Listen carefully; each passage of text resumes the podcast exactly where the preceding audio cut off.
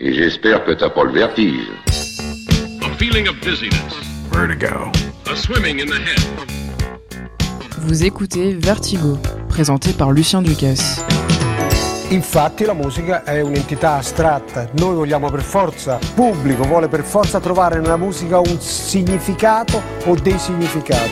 This is where it gets a bit uh, metaphysical. This will be my home. Beautiful blue skies and golden sunshine all along the way. Bonsoir, bienvenue à l'écoute du tout premier épisode de Vertigo, un vertige musical qui nous fera voyager au travers des époques, des sonorités, de différents styles et une corde quand même qu'on tentera de ne pas lâcher pendant une heure et qui nous permettra de trouver des points communs, des liens particuliers qui relient les groupes et les artistes les uns aux autres on va passer ce moment ensemble pour divaguer tout simplement et profiter de ce qui constitue, à mon humble avis, un bon panel de ce qui s'est fait de meilleur dans le grand monde de la création sonore. On gardera aussi l'esprit bien ouvert, parce que l'on passera parfois de la pop au jazz, en passant par du rock, du plus calme au plus énervé, de la folk, du blues, des musiques latines, asiatiques et j'en passe, sans compter les musiques de films, du cinéma à la télévision, et tout un tas de sonorités qui ne rentrent dans aucune catégorie. En fait, tout a commencé quand je me suis retrouvé devant mes notes, dans le studio, après avoir fait une émission entièrement consacrée aux années 50, une autre sur les 60s, une autre encore sur les années 70, bref, j'ai fini par faire un grand tour, avoir du mal à trouver de nouvelles limites et à me rendre compte, surtout avec le recul, qu'il y a toujours quelque chose qui reste dans la musique, les mélodies, les arrangements, les paroles aussi qui se répondent les unes aux autres, parfois à des dizaines d'années d'intervalle et entre des artistes qu'a priori tout oppose. Nous allons donc partir là où le vertige commence, dans le studio, dans un home studio même, dans ma chambre, en somme, appelez ça comme vous voulez, un endroit plutôt spécial, propice à la création dans un certain confort, et ça ça n'est pas rien quand on fait de la radio ou de la musique. Pour moi, en tout cas, il y a quelqu'un qui explique très bien cette idée dans une face B qu'on pouvait difficilement voir venir en 1963 et qui à l'époque a de quoi dénoter du reste de la discographie de son groupe quand on creuse un peu le sens des paroles, notamment l'artiste en question s'appelle Brian Wilson, son groupe ce sont les Beach Boys et la chanson In My Room. Un arrangement bien sucré, des vocalises dont on est déjà des habitués, et on passerait presque totalement à côté de la sève d'un chef-d'œuvre comme celui-là si on y prêtait seulement une oreille comme ça sans trop faire gaffe. C'était mon cas d'ailleurs, avant un premier vertige musical, ce moment où j'ai enfin compris ce que cette chanson racontait véritablement. On est alors en 2016, et c'est une reprise par le jeune Jacob Collier, qui sort son premier album à l'époque, un connaisseur de l'espace clos, propice à la création, une seule pièce et des arrangements incroyables, très inspirés entre autres par des musiciennes et des musiciens tels que Brian Wilson, un album, enfin, qu'il appellera comme la chanson In My Room.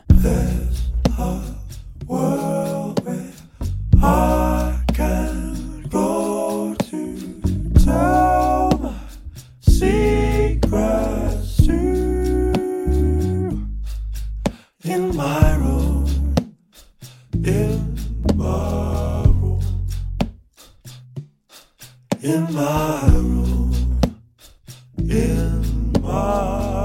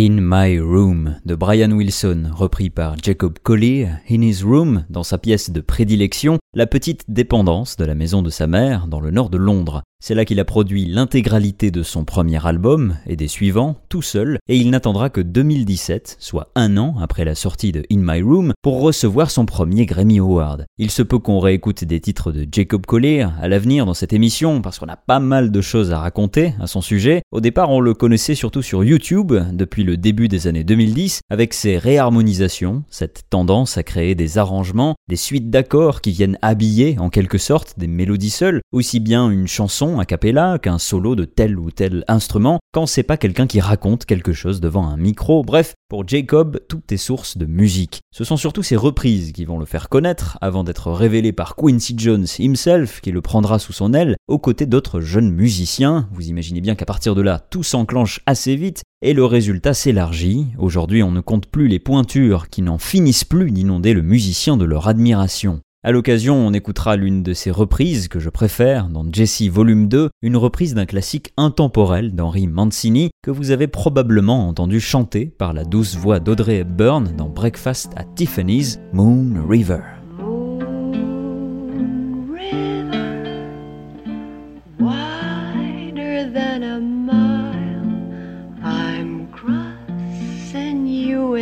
wider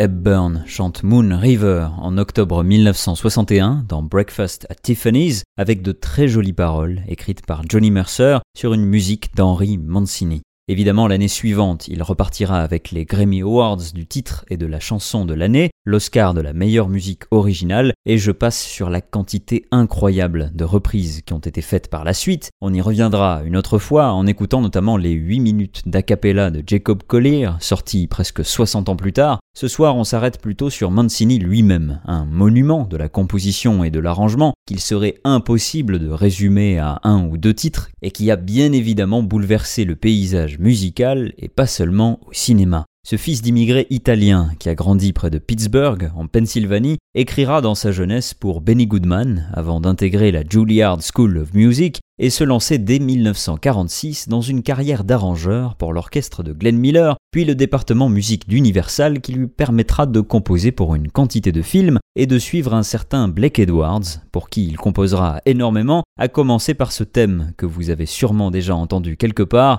On est en septembre 1958 et c'est la première fois qu'on crée un personnage de détective privé qui ne soit pas spécialement inspiré d'une histoire déjà existante, dans un roman par exemple, juste pour une série qui va durer trois saisons. Voici Peter Gunn.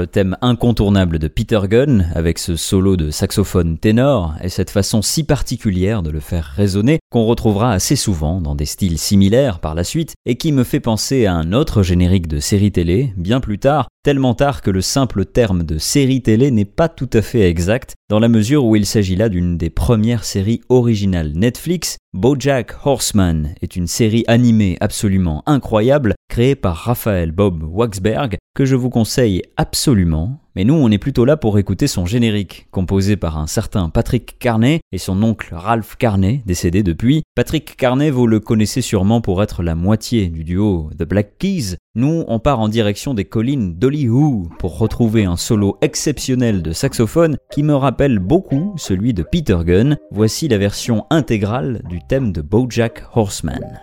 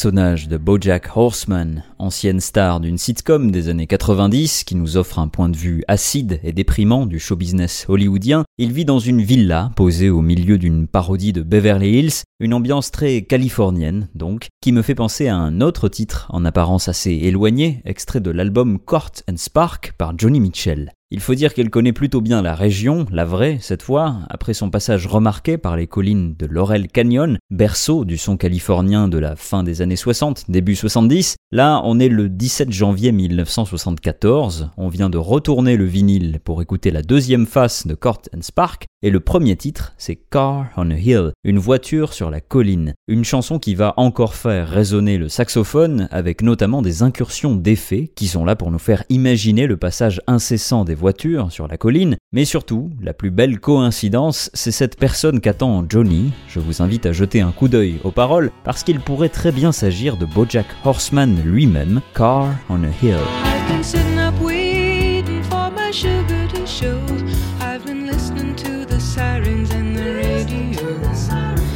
Sitting up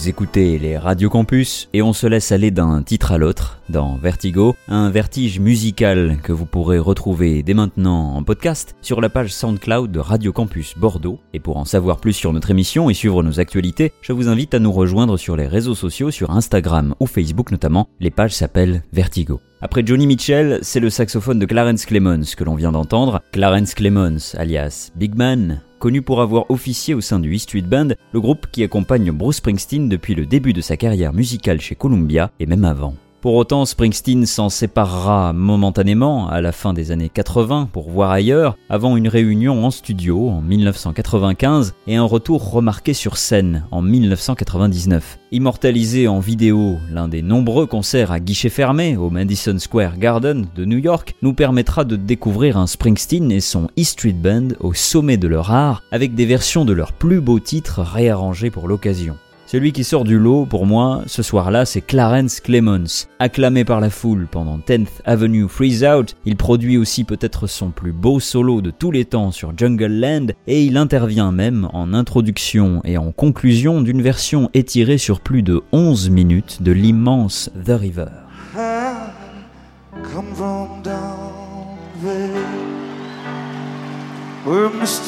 Winry they bring you up to do like your daddy done. Me and Mary, we met in high school when she was just seventeen. We'd ride out of that valley down where the fields were green. We'd go down to the river, head into the river we'd dive. Yeah, down to the river we'd ride. Then I got Mary pregnant. Head man was all she wrote. For my 19th birthday, got a union card and a wedding coat.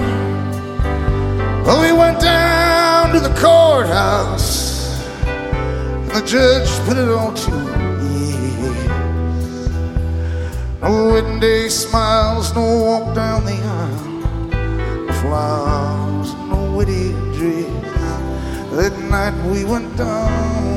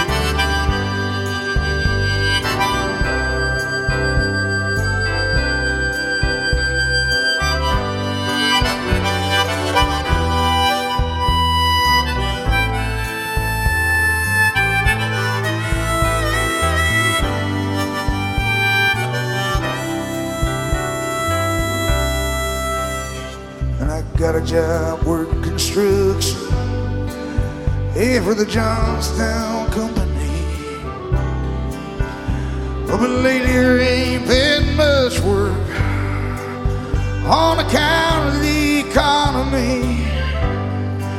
When all those things that seem so important, they vanish right into the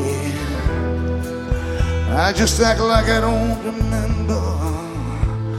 Maybe acts like like she don't care. But I remember us riding in my brother's car. Her body and wet down at the reservoir. At night on those banks I'd lie awake. Her close just to feel each breath she'd take.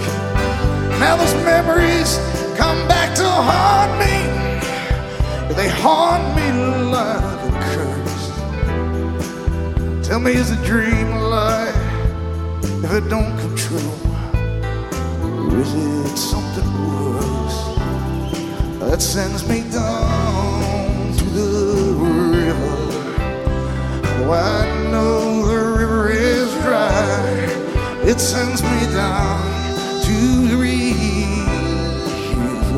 tonight. Head down to the river, my baby, head down.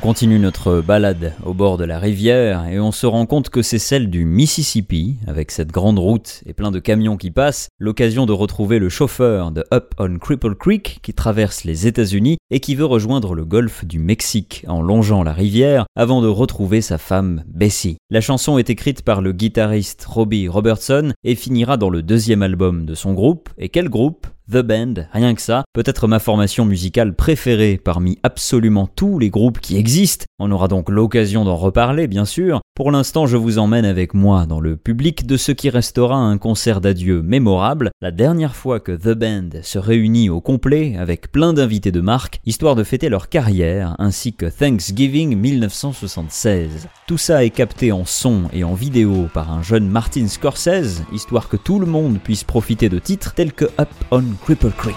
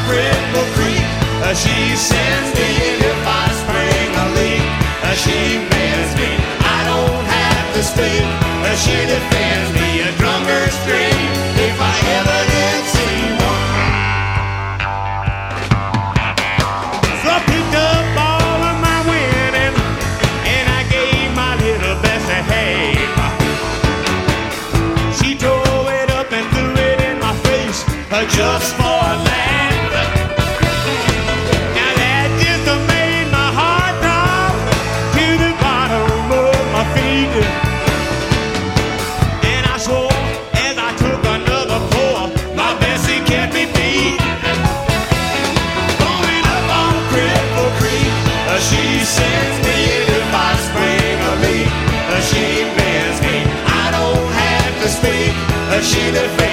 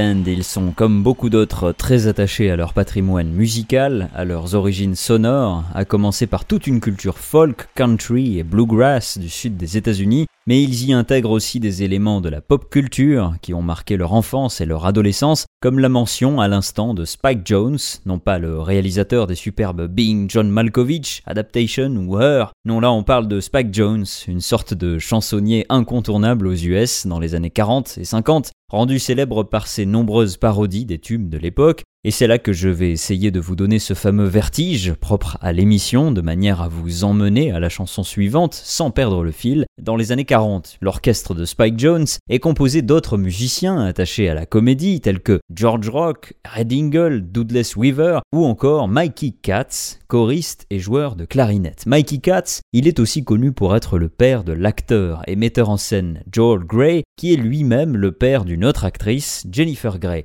Jennifer Grey, vous l'avez peut-être vu dans La folle journée de Ferris Bueller, mais surtout aux côtés de Patrick Swayze dans Dirty Dancing. Dirty Dancing, c'est un véritable jukebox rempli de bonne musique, et je m'en vais vous le prouver immédiatement. Voilà comment on passe d'une chanson de The Band à Love Man par le très grand Otis Redding.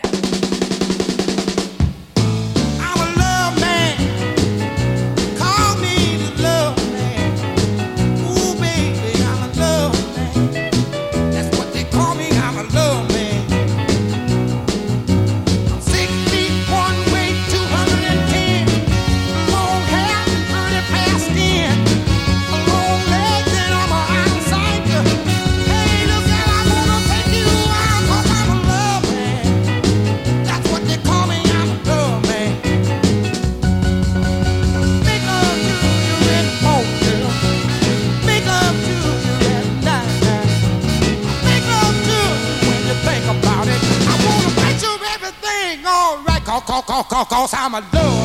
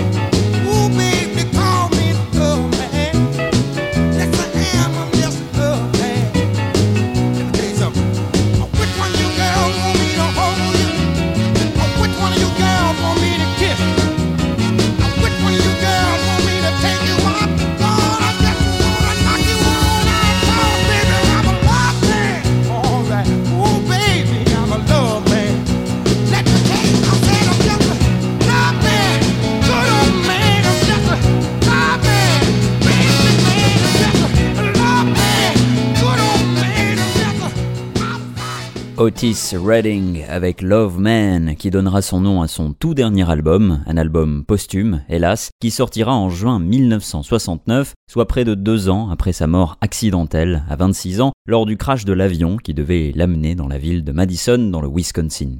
Trois jours avant, il avait terminé l'enregistrement de Sitting on the Dock of the Bay, le chef-d'œuvre qui lui sera le plus associé pour les décennies suivantes, et quatre mois avant ça, beaucoup ont noté sa performance exceptionnelle au Monterey Pop Festival. Dans les années 60, on parle souvent du festival de Woodstock comme point culminant d'une génération, la réunion musicale de toute la contre-culture du moment, et on a trop tendance à oublier l'autre événement, un peu plus confidentiel, mais tout aussi, si ce n'est plus qualitatif musicalement, en août 1967, à Monterey, en Californie. On reviendra une autre fois, un peu plus en détail, sur ce festival initié par John Phillips des Mamas and the Papas, mais on retiendra donc la superbe prestation d'Otis Redding, de Janis Joplin aussi, ou de Jimi Hendrix, et le grand final de ce week-end, le dimanche 18 juin 1967, on le doit aux Mamas and the Papas bien sûr, mais c'est surtout Scott McKenzie qui les rejoint sur scène pour l'avant-dernier titre de la soirée, et ce qui était un simple titre servant de promotion pour l'événement devient alors quasiment un hymne représentatif de toute cette ambiance californienne sur le point de disparaître, ou au moins de connaître un changement radical. Voici San Francisco.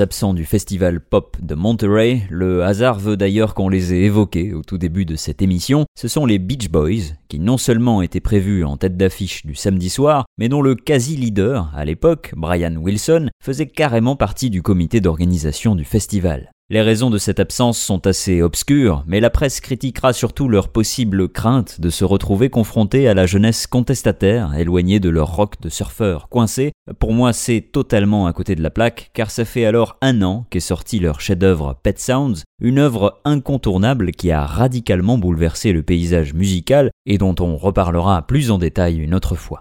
En tout cas, ça aurait pu être assez dingue de voir les Beach Boys se pointer devant tout ce beau monde et nous sortir leur version la plus explosive de Wouldn't It Be Nice?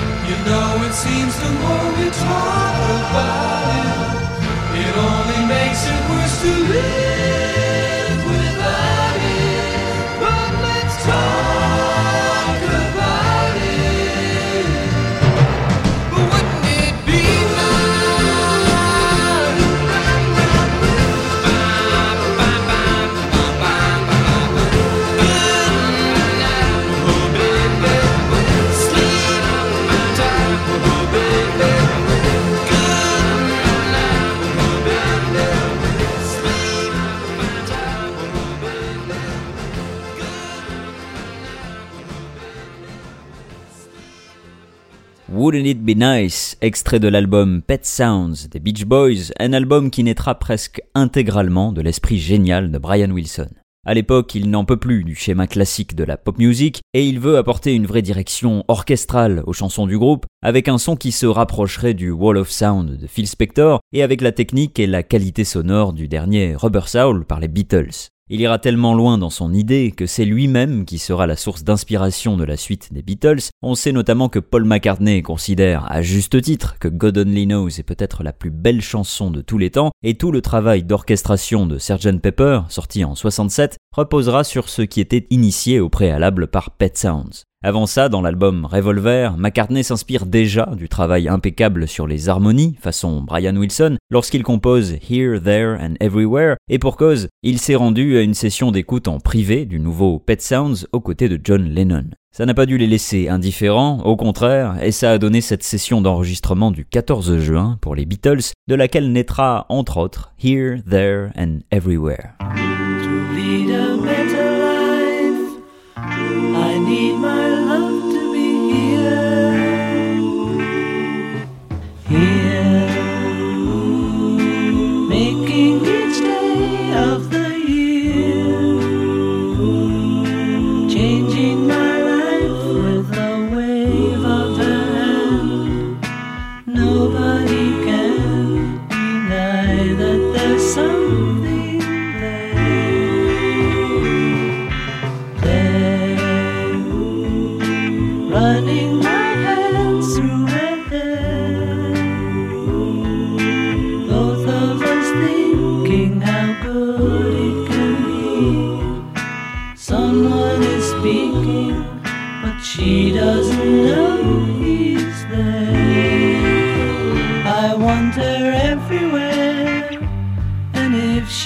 beside me, I know I need never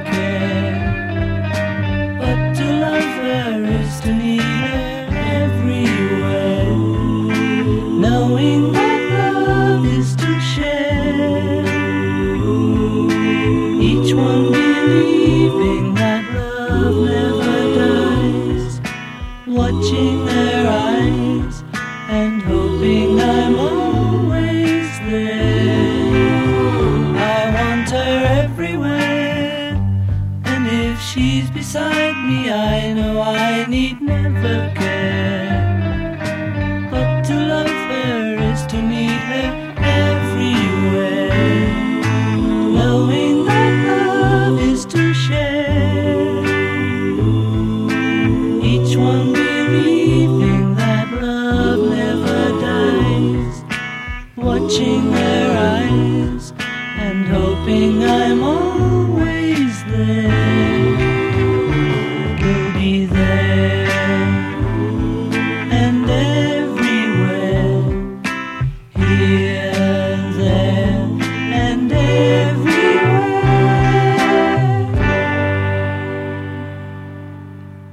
voici comment les arrangements si particuliers de Brian Wilson se retrouvent dans un classique des Beatles, ou pour se limiter là aussi à une personne, dans la tête de Paul McCartney. Car un peu comme chez les Beach Boys, même si chaque Beatle a joué un rôle crucial dans la composition selon l'époque, peut-être même plus que chez leurs voisins américains, McCartney sert de premier chef d'orchestre, avant même George Martin quand il est présent, pour ce qui est de façonner un son à part entière qui restera pour des décennies à venir. On garde la douceur et l'acoustique pour s'envoler vers la fin de cette émission. Nous sommes le 12 septembre 2005 et McCartney nous propose Chaos and Creation in the Backyard, dans lequel il garde son habitude de jouer tous les instruments, tous sauf un sur mon titre préféré, car il est quand même assez difficile de maîtriser le doudouk arménien, cette flûte que l'on entend dans la dernière partie de Jenny Wren car c'est bien le wren, ce tout petit oiseau anglais qui sifflera la fin de ce premier numéro introductif de Vertigo. J'espère que vous avez apprécié ce petit vertige musical. Je vous remercie de nous avoir suivis et j'espère vous retrouver au prochain épisode. En attendant, comme promis, voici Paul McCartney avec Jenny Wren. À bientôt. Like so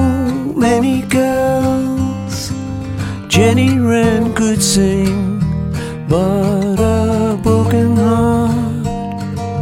took us all away like the other girls. Jenny Wren took wing, she could see the world and its foolish ways.